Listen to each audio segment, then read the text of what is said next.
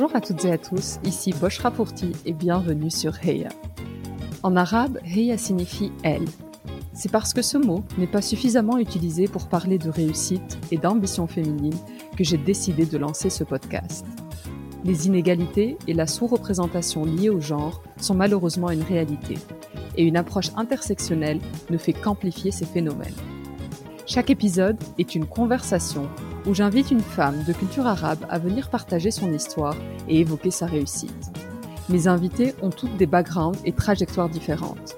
Elles sont journalistes, entrepreneurs, écrivaines, artistes ou encore médecins, et vous serez, je l'espère, inspirés par leur réussite. L'objectif de ce podcast est double. Tout d'abord, promouvoir une image différente de la femme arabe en mettant en lumière ses parcours exceptionnels mais aussi aider les plus jeunes ou celles en quête de renouveau à trouver des rôles modèles et ambitionner leur avenir. Ma conviction ultime est que la seule manière d'y croire, c'est de le voir, ou en l'occurrence d'entendre.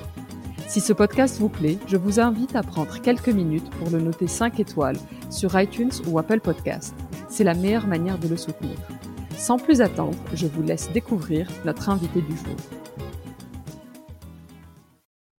Cette semaine, j'ai le plaisir de partager ma conversation avec Safia Azidine, romancière, réalisatrice et scénariste. Safia est l'auteur, entre autres, des remarqués Confidence à Allah, La Mec Pouquette, Bilkis et Mon père en doute encore.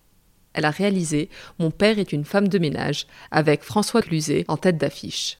Sept ans plus tard, elle co-réalise la comédie Demi-sœur, dont l'une des actrices principales est Sabrina Ouazani.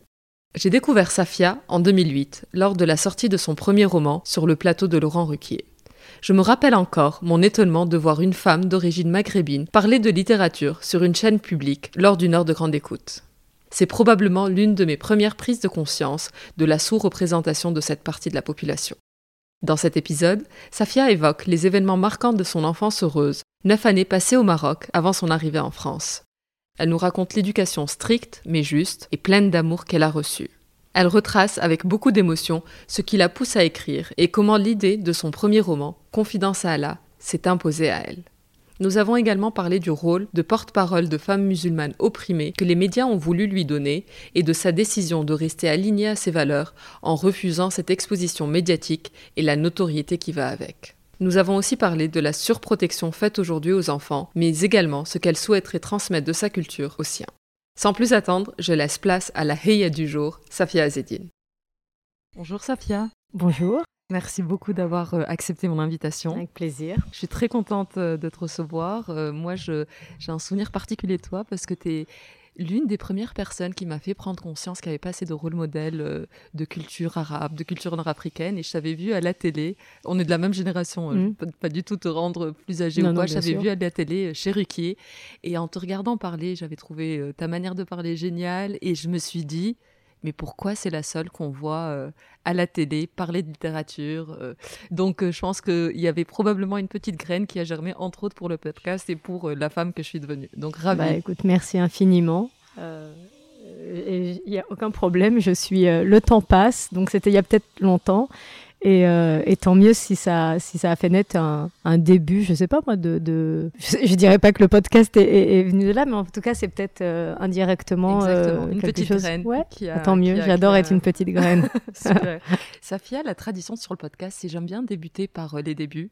Donc, si ça t'embête pas, est-ce que tu pourrais nous présenter un peu tes origines, dans quel environnement tu as grandi, quel genre d'éducation? Je suis donc née à Agadir d'un papa marocain, d'une maman franco-marocaine.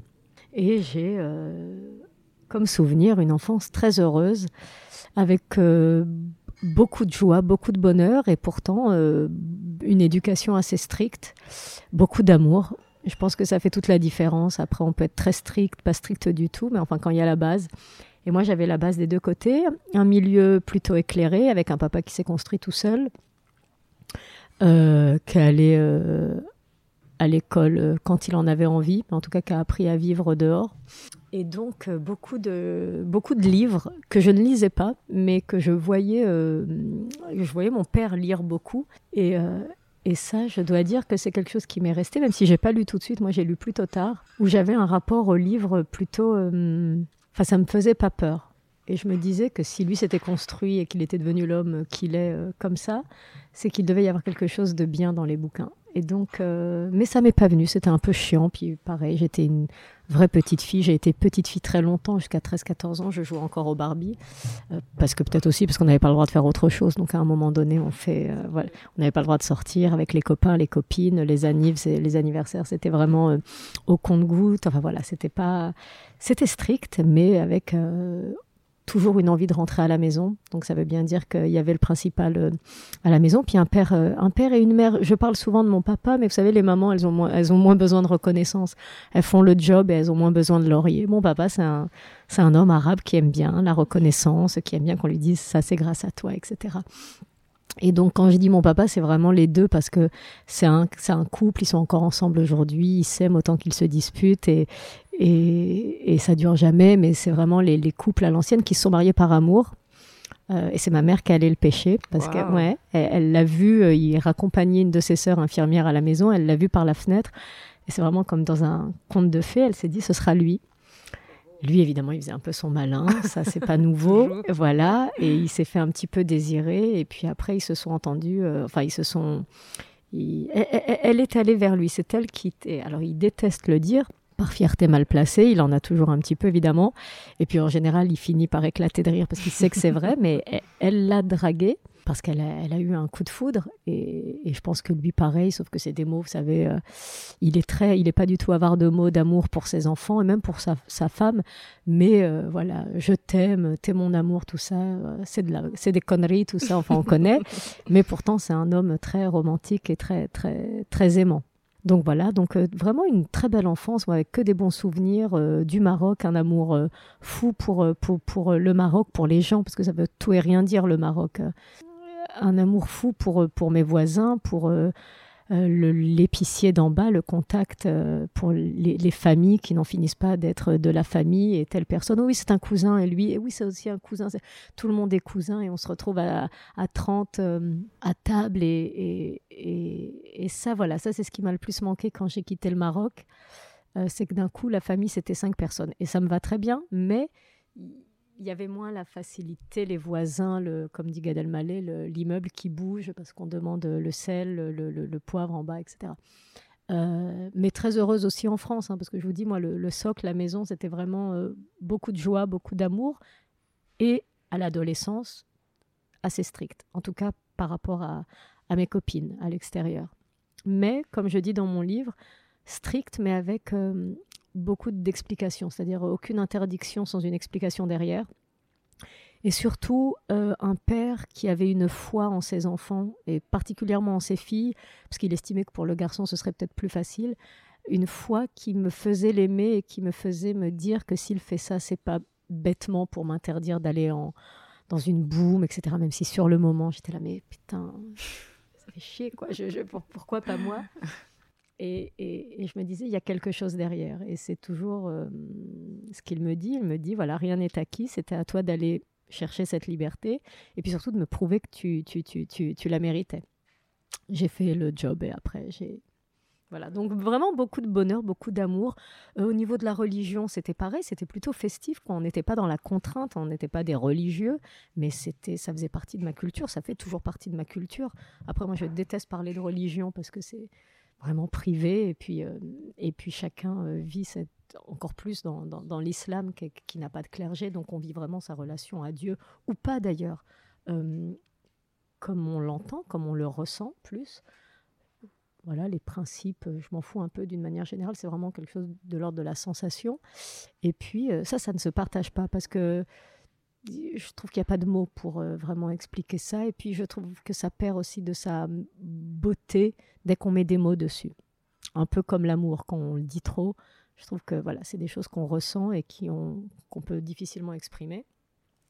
Mais en tout cas, une religion sans contrainte, avec beaucoup de fou rire, avec beaucoup de joie pendant les, les fêtes de Ramadan, avec, euh, avec beaucoup euh, d'amour, avec un Dieu qui, qui, qui, nous sanctionne pas, mais au contraire, qui, qui nous aime, qui, qui, qui nous dit bah, tout est possible, vous êtes capable, etc. On était vraiment dans le merci Allah plutôt que dans le pardon Allah.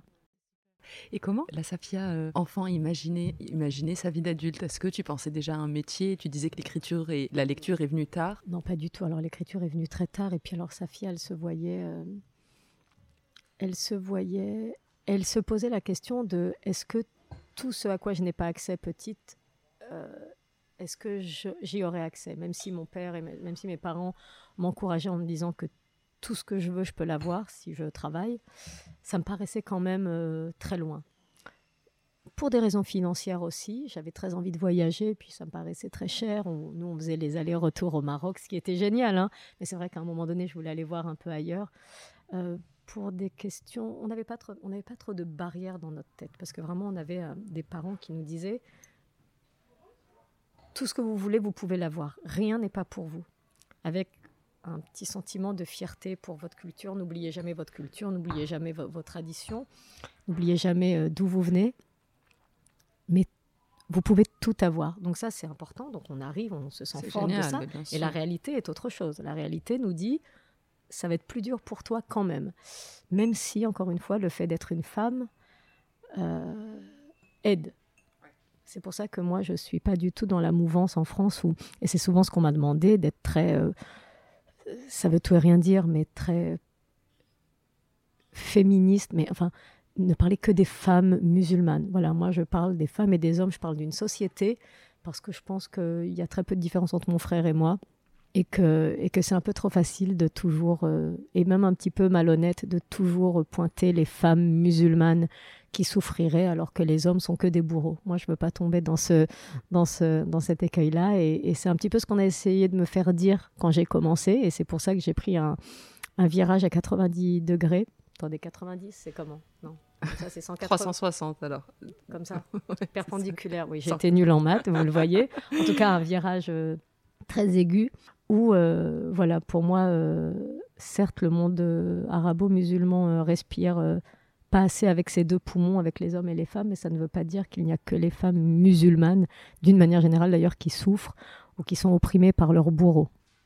En France, c'est exactement la même chose. En Espagne, les femmes meurent sous les coups de leur mari. Enfin voilà, et on est dans un pays catholique. Voilà, exactement. Donc c'est un problème universel.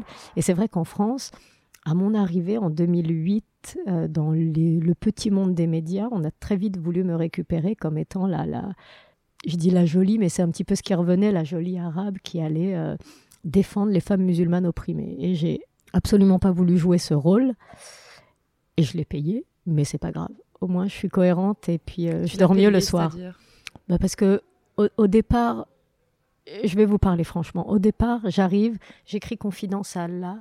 Tout le monde se dit waouh, la, la, la, nouvelle euh, Antigone, la nouvelle Scheherazade, euh, canon. C'est ce que je lisais dans les magazines. Hein. En plus, euh, moi, je m'aime beaucoup et je me trouve jolie, donc j'ai aucun problème avec ça. Hein. Donc, mais je vous dis ce qui était dans les magazines. Et puis, c'est vrai qu'en sous-main, c'est vrai qu'on on aimait bien m'inviter pour souvent critiquer le monde musulman, souvent les hommes, souvent les bourreaux, ni pute ni soumise m'invitaient à gauche, à droite, euh, euh, les médias avaient envie de vous faire dire que vraiment dans le monde musulman c'était bien plus terrible pour les femmes qu'ailleurs, etc. Et donc, à un moment donné, je me suis assise et je me suis dit, bon, quel genre de carrière tu veux? Alors, il y a cette carrière qui va avec les lauriers, les paillettes, l'argent, euh, des propositions de à gauche, à droite. Enfin, tout est lié, quoi. Bien hein. sûr, bien sûr. Et je me sens pas du tout victime, hein, c'est un choix que j'ai fait. Et puis, à côté, c'est non, moi, le problème, il est plus universel et j'ai pas envie d'être la voix des femmes musulmanes opprimées. Pour moi, les femmes sont opprimées dans plein d'autres endroits sans que l'islam soit en cause. Et, euh, et voilà, je veux parler un petit peu de, tout et, je veux pas être cette représentante-là. Et moi, je suis une femme musulmane pas du tout opprimée. Les femmes dans ma famille non plus. Donc, j'aimerais aussi parler de ce genre de femmes. Et non, les hommes ne sont pas tous des bourreaux. Et, et non, le problème du voile n'est pas un problème religieux, mais c'est un problème euh, politique. On sait qu'on l'a monté en épingle. Il y avait à peu près 1000 jeunes filles qui portaient un foulard. On en a parlé euh, tous les soirs au journal de 20 heures pendant, pendant une année. Donc forcément, ça devient un problème. Euh, mais c'était absolument pas religieux à la base. Donc tout ça n'allait pas dans ce que je voulais. Et donc petit à petit, bah, vous avez moins de propositions, moins d'invitations, et puis euh, on édite moins vos éditos parce que ça ne va pas dans ce qu'on attend d'une musul musulmane. C'est terrible d'être réduite à ça, mais oui, c'était ce que j'étais en train de devenir, et je leur ai dit, mais attendez, moi j'ai envie de parler de plein d'autres choses, et certainement pas être le porte-parole des femmes musulmanes opprimées. Euh, en gros, je vous emmerde. Ben, ils m'ont emmerdé aussi à un autre moment parce que vraiment, je vous dis, des portes se ferment, euh, des, des gens qui vous saluaient avant vous saluent plus je donne pas de nom, mais enfin voilà, c'est comme ça que ça fonctionne. Donc je... Et encore une fois, je vous dis, c'était un choix euh, délibéré. Je, je, savais qu'il y avait des conséquences. On est en France, euh, un pays que j'aime vu que j'en viens aussi et que j'y habite et que je vois toutes les merveilleuses choses que la France m'offre et m'a offert. Ça ne veut pas dire qu'il est parfait. Donc ça, la France n'a pas réglé un problème avec sa population euh, d'origine arabo-musulmane. Et donc, je voulais certainement pas devenir ce genre de ce, personnage. Donc, je, vis très bien de mon métier, j'en vis, mais c'est vrai que si j'avais pris ce tournant en 2008, je serais peut-être ailleurs. Mais en même temps, j'adore, j'adore où je suis aujourd'hui. En tout cas, ça me ressemble plus. Et es aligné avec tes valeurs et avec ce que tu es. Oui, oui, oui, bien sûr. Et puis c'est super de le, je pense, de le sentir rapidement parce que des fois, on peut prendre des ah chemins de traverse et, être embarqué ah, dans des choses qui ne nous ressemblent pas. Exactement. Moi, je suis radicale d'une manière générale. j'aime ou j'aime pas. Hein. Tolérance, très peu pour moi. non, bien sûr que je suis tolérante, mais enfin, je veux dire, voilà, d'une manière générale, quand j'aime quelqu'un, c'est à la vie, à la mort. Puis quand j'aime pas, je m'en fous. Donc, c'était important pour moi parce que je me souviens, moi, j'ai pas d'agent j'ai pas d'agent, je, je, voulais pas être infantilisée. Je dis pas que les agents infantilisent, mais enfin, il y a quand même un côté où quelqu'un d'autre vous un conseille, un intermédiaire. Moi, c'est mon ventre qui me dit si je dois faire quelque chose ou pas. Je pense que je suis pas débile, je sais quand quelque chose est bien pour moi ou pas. Et au pire, je me trompe. Et bizarrement, mon père qui est à l'opposé, qui comprend rien à ce milieu et qui le dénigre un petit peu comme tous les paparazzi, et qui n'ont pas tort, hein, parce qu'il y a aussi beaucoup de saloperies là-dedans. Et il n'est pas dupe, il sait exactement comment ça fonctionne. Il sait très bien que si je suis reçue par un éditeur, il va peut-être essayer d'eux. Bon, et puis d'ailleurs, vous savez quoi? Ils ont le droit d'essayer de me draguer. C'est aussi mon droit de leur dire non, merci, au revoir. Euh, donc euh, voilà, je ne vois pas le mal partout. Mais enfin, on sait comment fonctionne la société. C'est pas que dans ce milieu, c'est partout. Voilà. Euh, bon, on n'est pas né hier non plus. J'avais pas une thune à l'époque. Et j'avais une très grosse proposition pour être chroniqueuse dans une émission. Chez mon éditeur, je recevais des invitations pour des défilés de mode, etc. Donc sur le moment, c'est ça flatte. Ah bah bien sûr, ça booste l'ego. Ouais, ça booste l'ego. Et c'est au moment où ça me booste trop l'ego que je m'assois moi, en général, parce que, parce que, parce que, je sais pas, il y a, y a, une petite musique interne à l'intérieur de moi donc qui me dit, mais ça, ça vient encore une fois de mon éducation. Quand ça brille trop, réfléchis.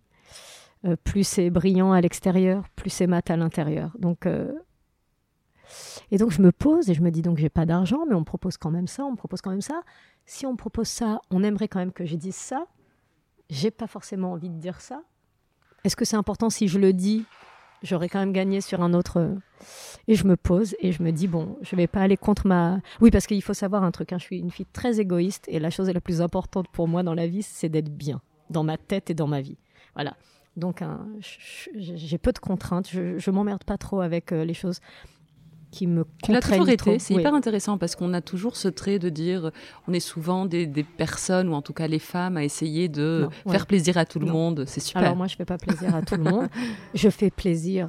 Attendez, je suis pas non plus euh, une terrible personne. Je fais plaisir à mes, à ma, aux gens que j'aime. Voilà. Donc je fais plaisir à mon père, à ma mère, à mes frères et sœurs, à mes très peu d'amis proches et à mes enfants et à mon mari par-dessus tout, évidemment. Au-delà de ça, je m'emmerde avec aucune contrainte. Et donc, euh, et donc, on vous aime pas forcément pour ça, mais ça, je m'en fous complètement. Ce qui compte vraiment, c'est que je sois bien dans ma journée. Avec son lot de, de, de, de, problèmes, tout le monde en a, etc. Et puis des moments où on va moins bien. Mais d'une manière générale, c'est très important que je sois bien.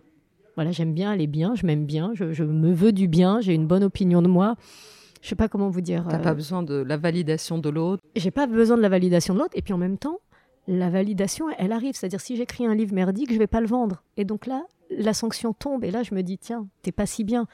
Travaille plus, travaille mieux. Mais je vous parle du quotidien. C'est important pour moi de me réveiller le matin et de me dire, je suis bien, je suis contente. Hier, j'ai pas fait le truc que je voulais pas faire, mais pour une bonne raison. Et donc, ça va avec un jeu des médias qui me coûte et qui me coûtait trop.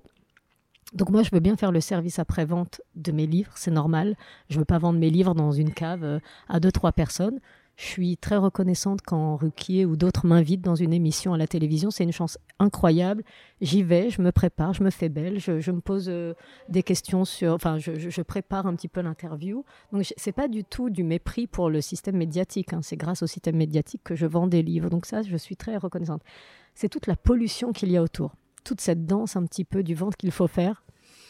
Et ça, donc, c'est cette fameuse question que je me suis posée est-ce que tu veux faire cette danse du ventre qui va quand même t'ouvrir plus de portes que si tu ne la fais pas?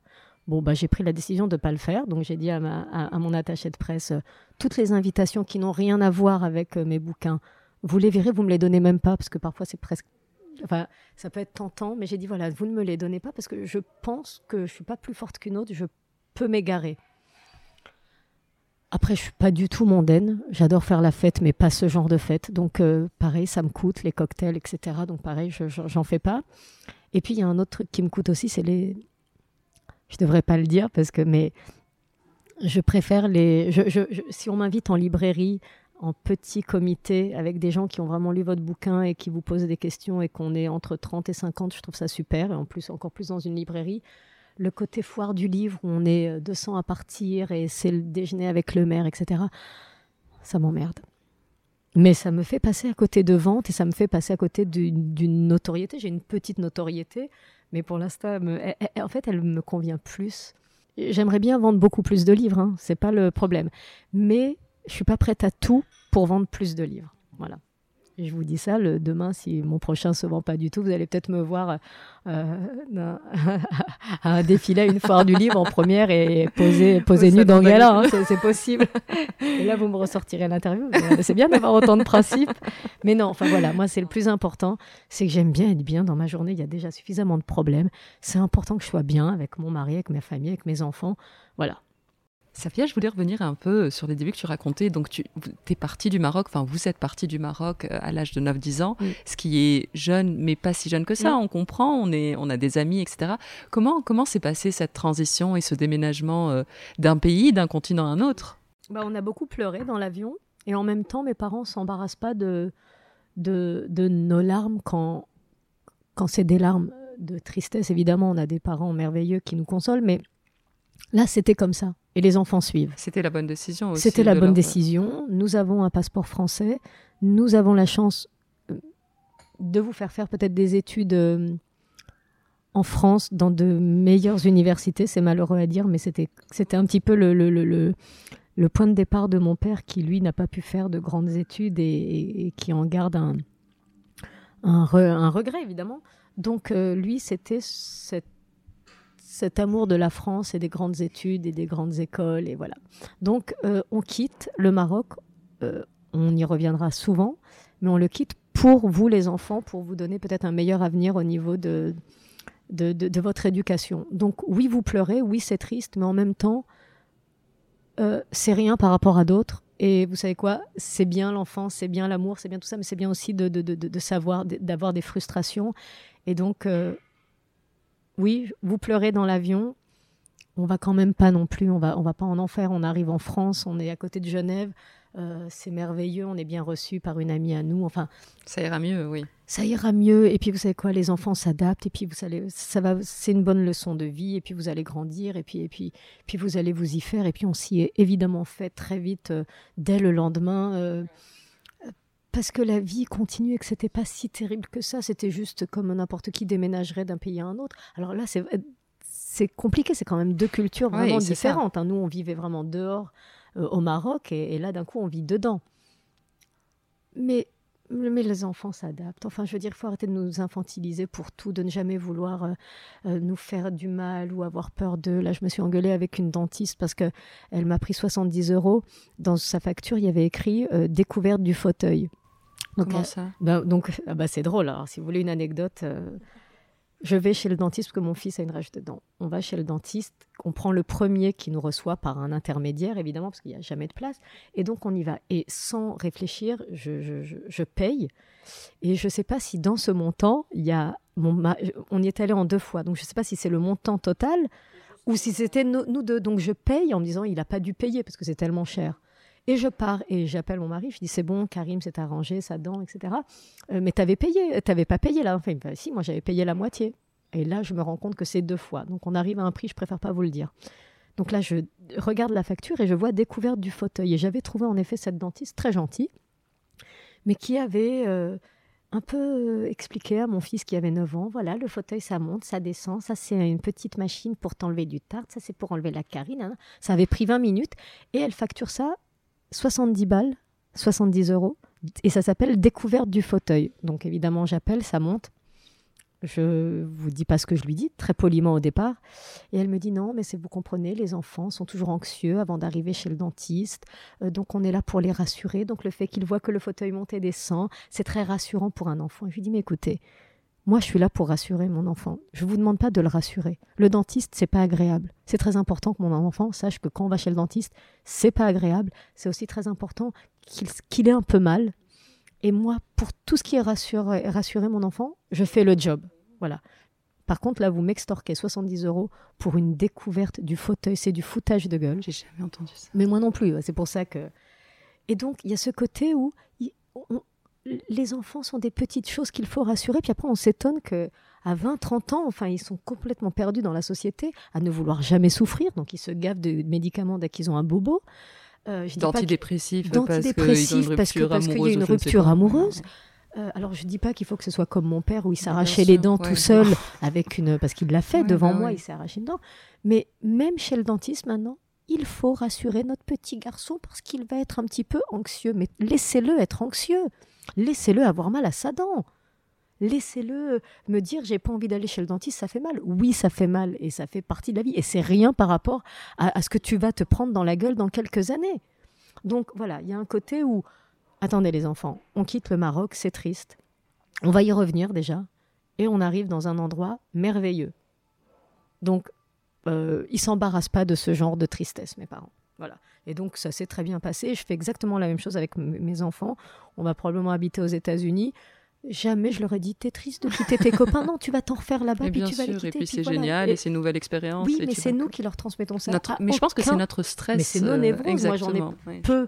Mais en tout cas là-dessus, je leur dis mais c'est une chance. Oui, tu vas perdre un copain, tu vas peut-être t'en faire 10 là-bas. Me fais pas chier. La vie On trace, euh, exactement, voilà. Et, et, et, du coup, vous reveniez au Maroc pendant les vacances. Est-ce que la perception votre perception était différente maintenant que vous étiez parti? Est-ce que tu as senti un changement euh? Mais non, moi j'ai un rapport au Maroc où je vois que les bonnes choses. Et Dieu sait que mon oncle faisait de la politique et il était plutôt opposant. Donc euh, j'ai aussi cette image où j'en parle dans mon livre où euh, il a fait de la prison, il était opposant au roi Hassan II à l'époque. Et donc je, et ben bizarrement, ce que je retiens de ça, c'est après j'étais très petite, hein, c'est sa libération. C'est quand les trois Mercedes arrivent devant sa maison, qu'il sort de cette Mercedes. On ne sait pas ce qui s'est passé pendant deux ans, pas des choses merveilleuses, j'imagine. Et il est là et on fait la fête. Donc moi, j'associe vraiment le Maroc. Je sais qu'on n'est pas dans le monde des bisounours, mais mon Maroc, c'est quelque chose. C'est un Maroc très festif, très très très très heureux, très jovial. Pareil, je viens d'une famille. Euh, de classe moyenne, mais, mais où il y a beaucoup d'amour, beaucoup de joie, beaucoup de rire, où la religion n'est pas un problème, au contraire, c'est plus une tradition, une culture qu'autre chose. Donc, moi, personnellement, j'ai un rapport au Maroc euh, très, très, très heureux, très positif. Après, oui, je suis pas née hier, je sais exactement, comme n'importe quel autre pays, des choses euh, sont dysfonctionnelles, oui. Parler des, des enfants, Safia, est-ce que tu t'es donné pour mission ou est-ce que tu es plus conscient d'une potentielle transmission que tu pourrais leur donner du Maroc C'est pas une mission, c'est une, envie, tout simplement. Je vois que ça me rend tellement heureuse d'avoir, de pouvoir euh, aller d'une culture à l'autre sans aucun problème. La question la plus idiote qu'on me pose, c'est est-ce que tu te sens plus marocaine ou française? Euh, je sais même pas ce que ça veut dire se sentir marocaine. Je vibre pour des choses au Maroc, je vibre pour des choses en France, je les critique et puis quand on les attaque, je les défends. Enfin voilà la base. Mes enfants, oui, bah oui, je vais pas tout changer. Ils grandissent en France. Ils sont français, n'en déplaise à, à, Eric Zemmour, il s'appelle Karim et Alia. Euh, ils sont quand même français, comme n'importe qui, et, ils ont un amour pour le Maroc parce que je fais en sorte que quand on y va, ce soit absolument génial. Et on va en plus dans un Maroc, euh, dans une ville, euh, une ville, pas du tout, dans un village. Donc on va à Figuig.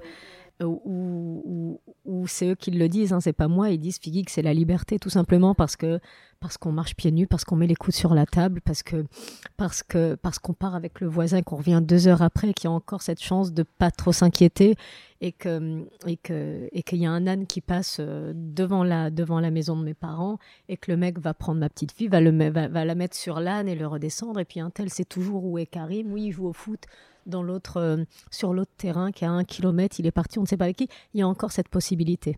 Donc je fais exprès de les emmener dans ce figiglas que je pourrais pas faire dans une grande ville comme Casablanca ou Agadir.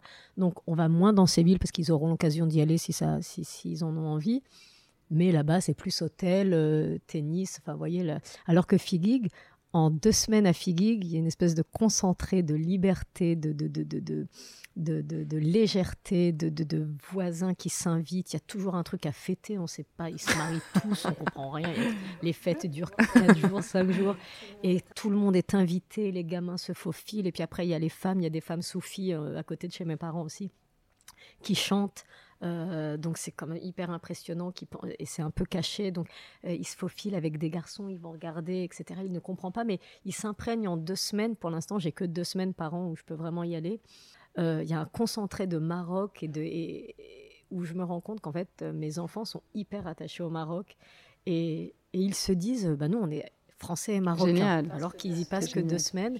Et puis parce que je fais aussi le job, je leur montre, je leur parle de mon enfance. Mon, mon père parle beaucoup de son enfance, des conneries qu'il faisait, qui étaient encore possibles. C'est-à-dire, ils n'allaient pas à l'école, ils dormaient à la Belle Étoile. C'était encore cette époque dans les années 40 où mon père dormait vraiment à la Belle Étoile avec ses copains. Il se faisait bastonner le lendemain par la maman, mais il le faisait.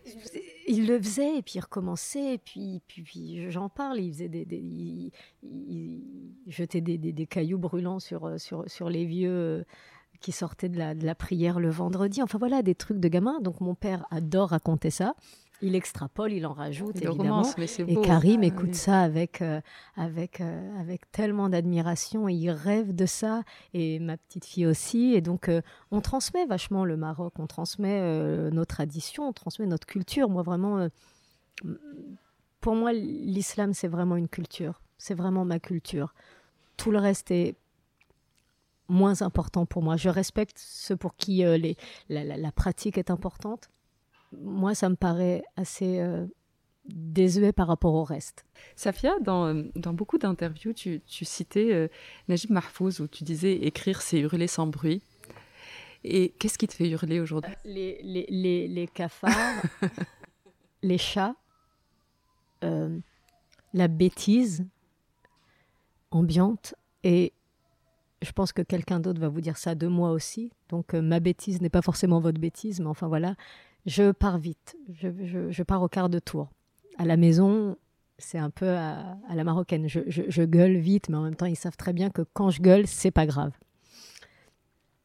Donc, comme j'ai cette propension à m'énerver un peu de tout et rien et, à faire du bruit, euh, eh ben, c'était plus intéressant et plus sage de, mettre ça sur papier et, de, ne pas, embêter euh, les gens autour de moi avec, euh, avec mes colères. Quoi. Et à quel moment tu as commencé à écrire et est-ce que ça vient peut-être euh, des frustrations entre guillemets de, de l'enfant que tu étais où tu avais plus d'interdits et du coup est-ce que c'était un peu un échappatoire euh, ou Non, parce que j'ai écrit tard, moi j'ai écrit à 27 ah ans. Et comment c'est venu?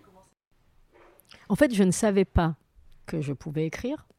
Et puis euh, à Genève avec des copines pour passer le temps, c'était pas du tout sérieux. On, on avait racheté euh, les droits d'un magazine et puis on avait ouvert un magazine. Ouais, ouais, un truc vraiment, on prenait plus de café que, que, vraiment. Euh, et puis c'était un magazine lifestyle, hein, les trucs à, deux balles sur euh, tel resto vient d'ouvrir et telle boutique de fringues vient d'ouvrir et puis le bal de la Croix-Rouge a eu lieu, etc. Et en écrivant une boutique de chaussures ou un nouveau restaurant, on me disait régulièrement qu'il y avait quand même une patte dans ce que j'écrivais. C'est-à-dire que même là, j'arrivais à être un poil cynique, un peu drôle pour parler d'une boutique de chaussures. Et donc, le magazine a bien marché parce que justement, on regardait pas seulement les photos, on lisait.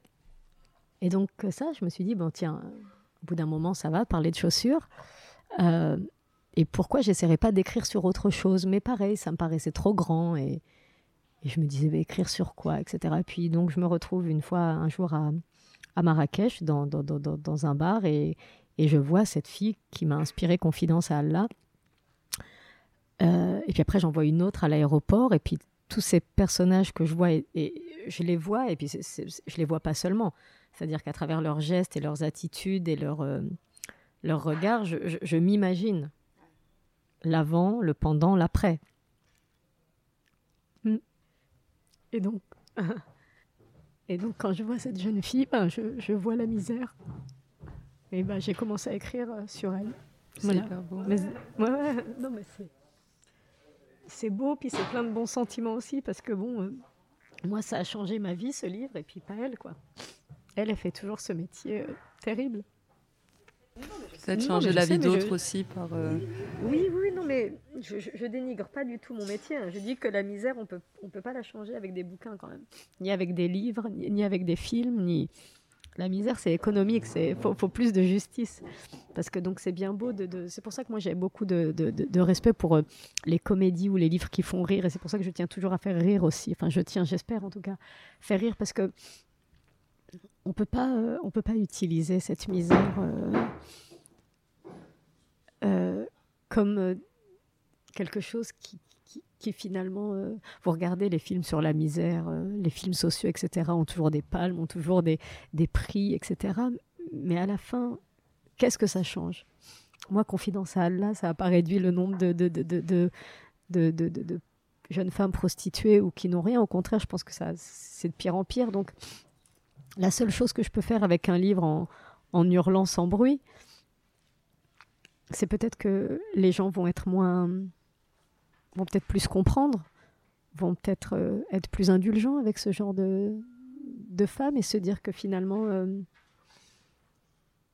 c'est pas à nous de les juger. Est-ce que vraiment on doit les juger?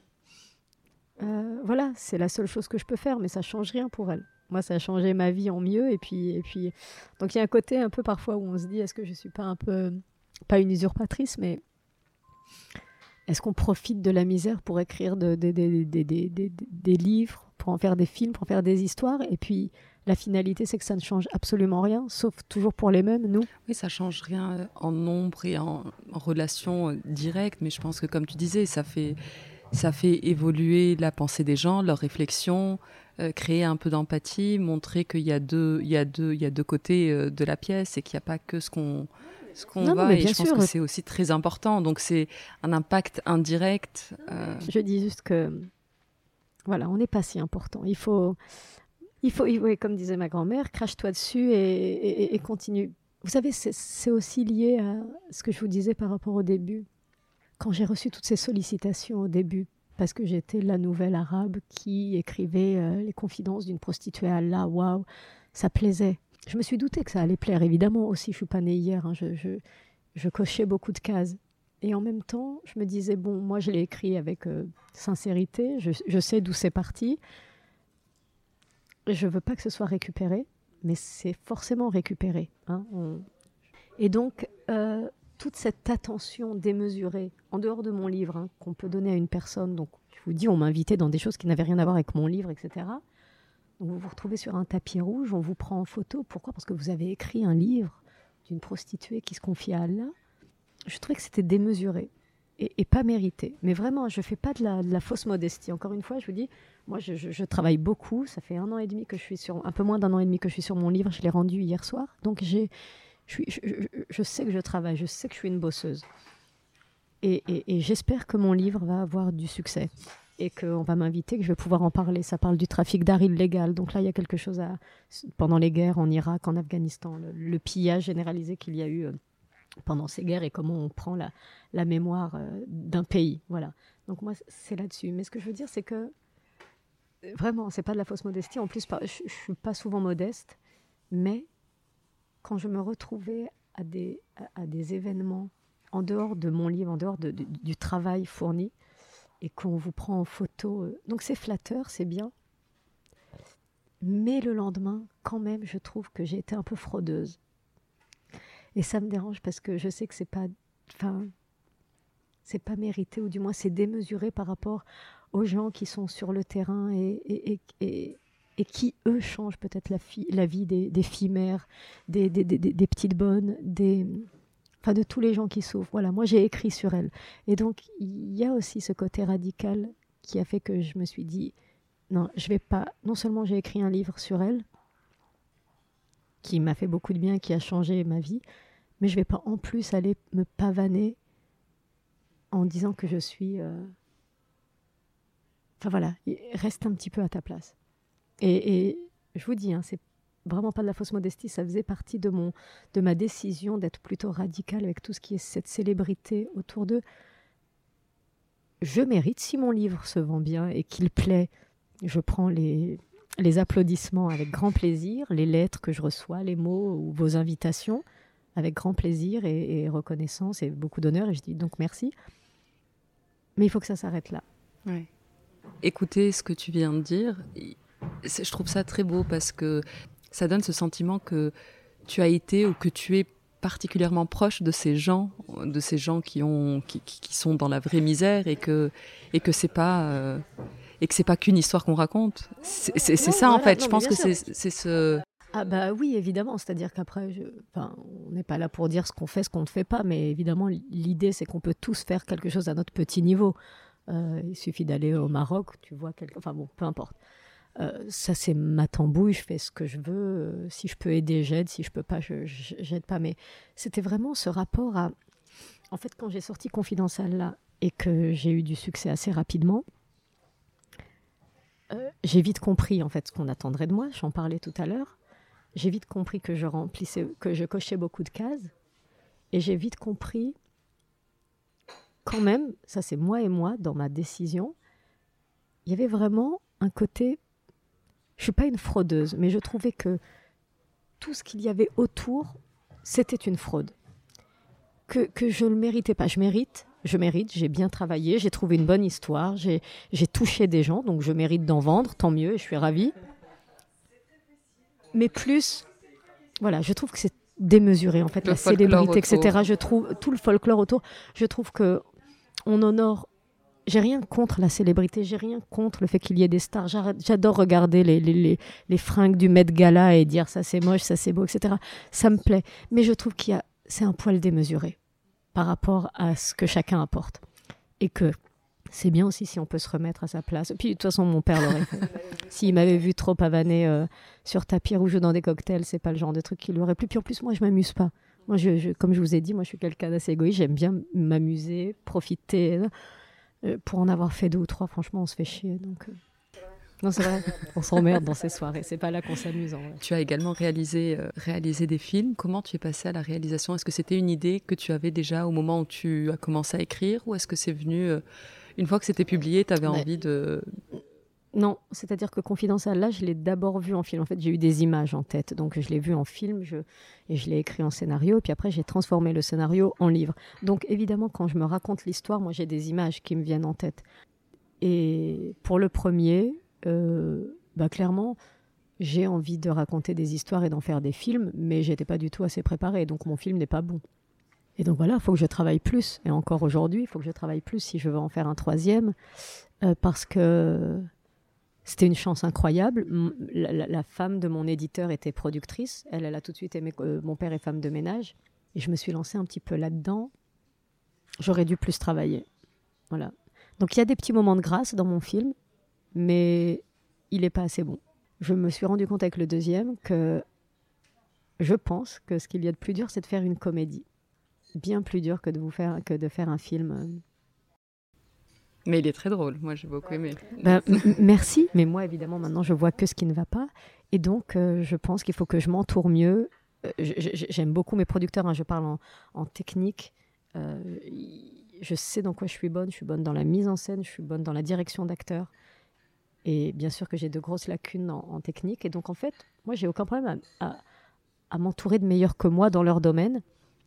Et donc voilà, je ne referai pas les mêmes erreurs. Donc moi je suis en constante progression, j'espère. Et, je pense que mes livres aujourd'hui sont mieux écrits que ceux de l'époque. Et je pense que c'est normal parce que bah, je rencontre des gens qui me rendent meilleur. Euh, je fais peut-être plus confiance à mon éditeur. Il a, un vrai regard et un vrai retour sur mes livres. Euh, je sais dans quoi je suis bonne. Et l'idée, c'est d'essayer de savoir dans quoi on est moins bon et de s'entourer et d'être humble et de dire oui, là, tu as raison. Voilà. Donc, c'est ce que je fais. Euh, voilà. Je voulais revenir sur euh, mon père et femme de ménage. Dans, le film et dans le livre, euh, il y, a cette notion de, cycle de répétition qu'on pourrait aussi euh, appeler maktoub, et qu'on n'échappe pas à un destin.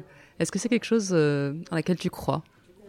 Non, non. Et, en fait, c'est très intéressant ce que je dis, c'est-à-dire que je vous dis que je n'y crois pas, mais parce qu'au fond, je dois y croire, mais je ne veux pas me poser la question parce que Sinon, c'est trop injuste. Mais comme je suis du bon côté, je me dis que j'ai un beau destin qui est écrit.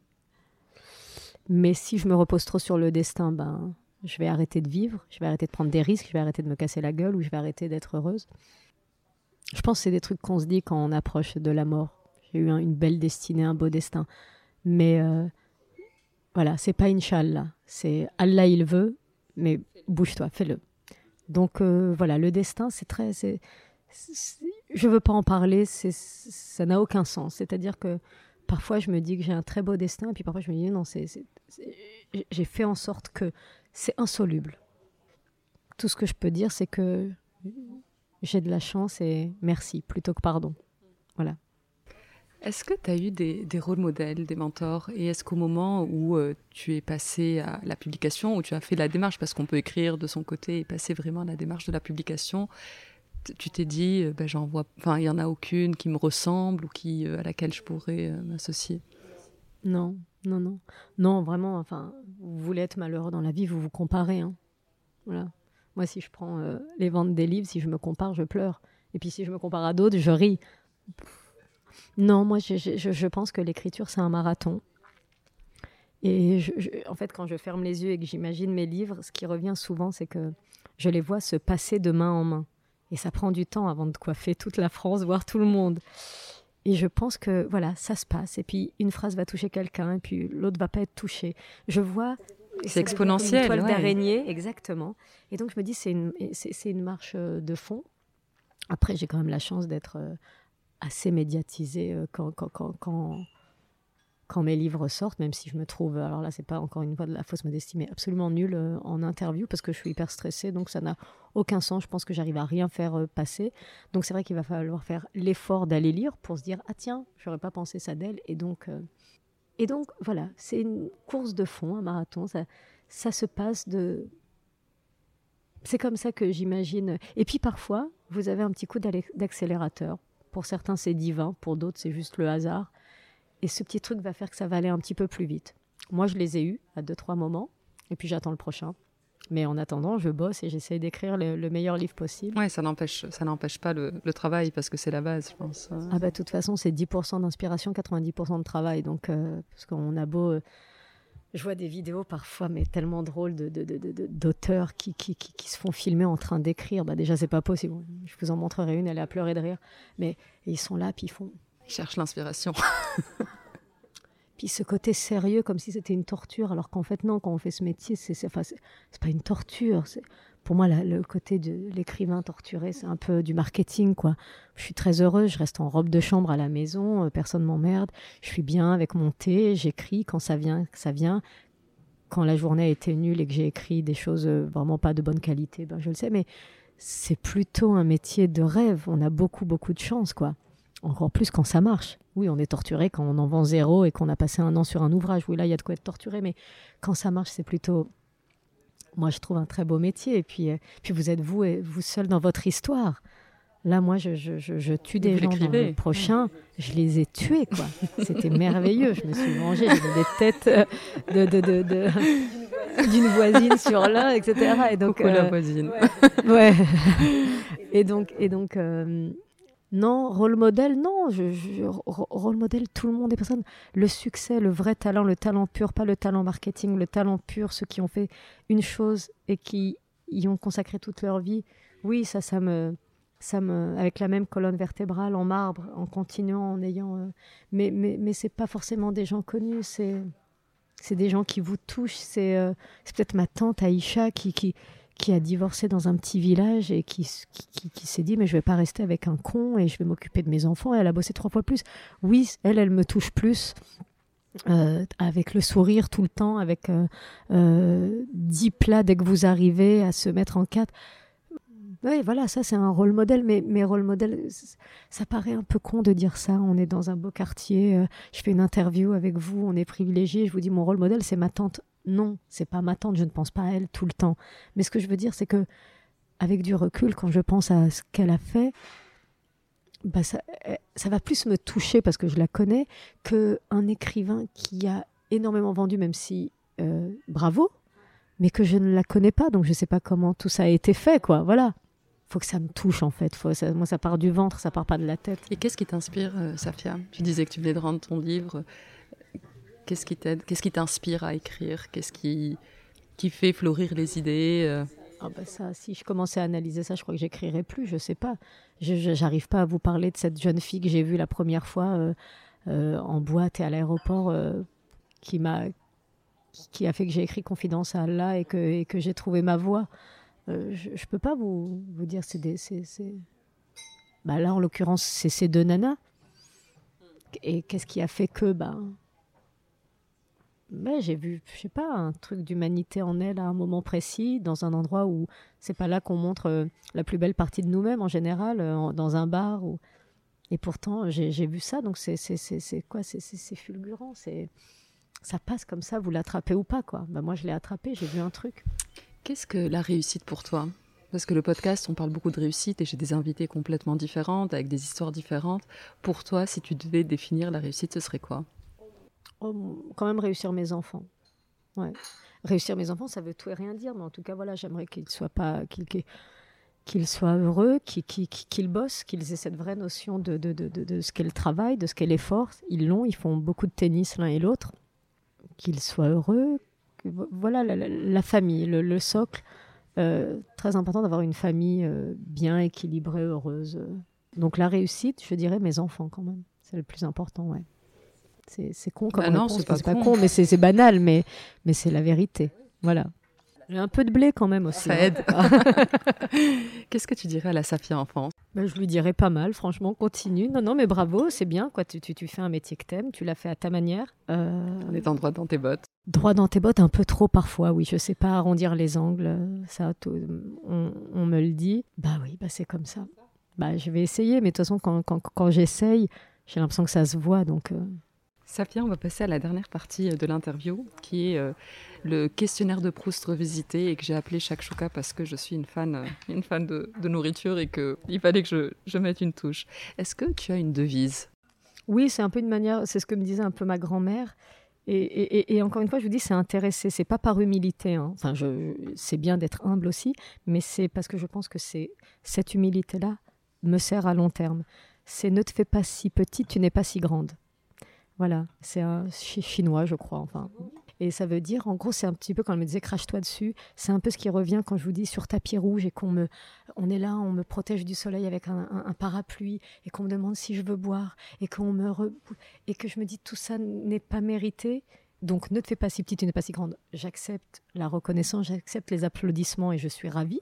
Donc je suis un petit peu grande, mais tu n'es pas si grande non plus. Et en même temps, ne dis pas à chaque fois, ben moi, à mon petit niveau, avec mes petits livres. Non, j'écris de bons livres, moi je les aime, euh, je suis une fille bien, je m'aime beaucoup. Voilà. Donc j'essaye de trouver le bon équilibre entre petite et grande. Mais en tout cas, j'aime pas quand on en fait trop en se faisant passer pour une petite merde. Et puis l'arrogance. Voilà. Donc c'est un bon. Alors je me crache pas dessus, mais c'est ce qui me revient souvent. Ne te fais pas si petite, tu n'es pas si grande. Un livre Les damnés de la Terre de Franz Fanon. Ton film préféré? Nos plus belles années et Mary Poppins. Un lieu? Ah, bah quand même, euh, je dirais que quand même Figig, avec tous ses bons côtés, ses mauvais côtés, euh, l'amour, la joie, la, fête, euh, le côté même mystique un peu avec ces histoires que mon père, nous, mon père, ma grand-mère nous raconte avec les genoux, etc. Ils s'en foutent qu'on y croit. Ce qu'ils veulent, c'est qu'on écoute et qu'on se dise il y a peut-être quelque chose au-delà. Et à côté, les longs moments d'ennui où on se dit putain, c'est ça mes vacances. Le fameux, vous savez, c'est cette longue période après le déjeuner quand il fait 45 degrés, que tout le monde fait la sieste et ce qui est normal, et où vous n'avez pas envie de faire la sieste, vous êtes enfant, et vous vous dites mais c'est long, c'est long. Et bien c'est là qu'il se passe beaucoup de choses en fait, et qu'on compte ses doigts et qu'on se met à réfléchir. Donc quand même, mes vacances à Figuig ont été euh, très importantes, surtout que à Figuig, quand je m'emmerdais, je savais qu'un jour je ferais le tour du monde et je l'ai fait donc euh, enfin le que j'irai voir ailleurs. Donc c'était temporaire. Et ça c'est bien. Parce que vous dites tout ça est temporaire. Tu as le droit à tout tu iras partout mais c'était important de, s'ennuyer de, de, de, trouver que nos vacances étaient bof par rapport à celles des copines etc et en un éclair de seconde tout le monde se réveille c'est l'heure du thé ça bouge. Ah mais non mais en fait c'est génial figuer ouais voilà. Ça j'adore. Une odeur? Euh, Oh bah, les, les, les, pieds de mes enfants après le sport. Je te remercie infiniment, Safia. C'était un vrai plaisir. Merci beaucoup. c'est gentil. À très bientôt. Merci. merci, au revoir. Cet épisode de Heya est maintenant terminé. Je vous remercie sincèrement de l'avoir écouté jusqu'au bout, ce qui j'espère veut dire que vous l'avez apprécié. N'hésitez pas à le partager autour de vous, avec des amis ou sur les réseaux sociaux, c'est ce qui permet au podcast de grandir. Vous pouvez aussi le noter 5 étoiles et me laisser un petit commentaire, c'est un vrai plaisir de les lire. Si vous avez des questions ou voulez me suggérer une invitée, n'hésitez pas à me contacter sur la page Instagram Heya underscore podcast. À très bientôt.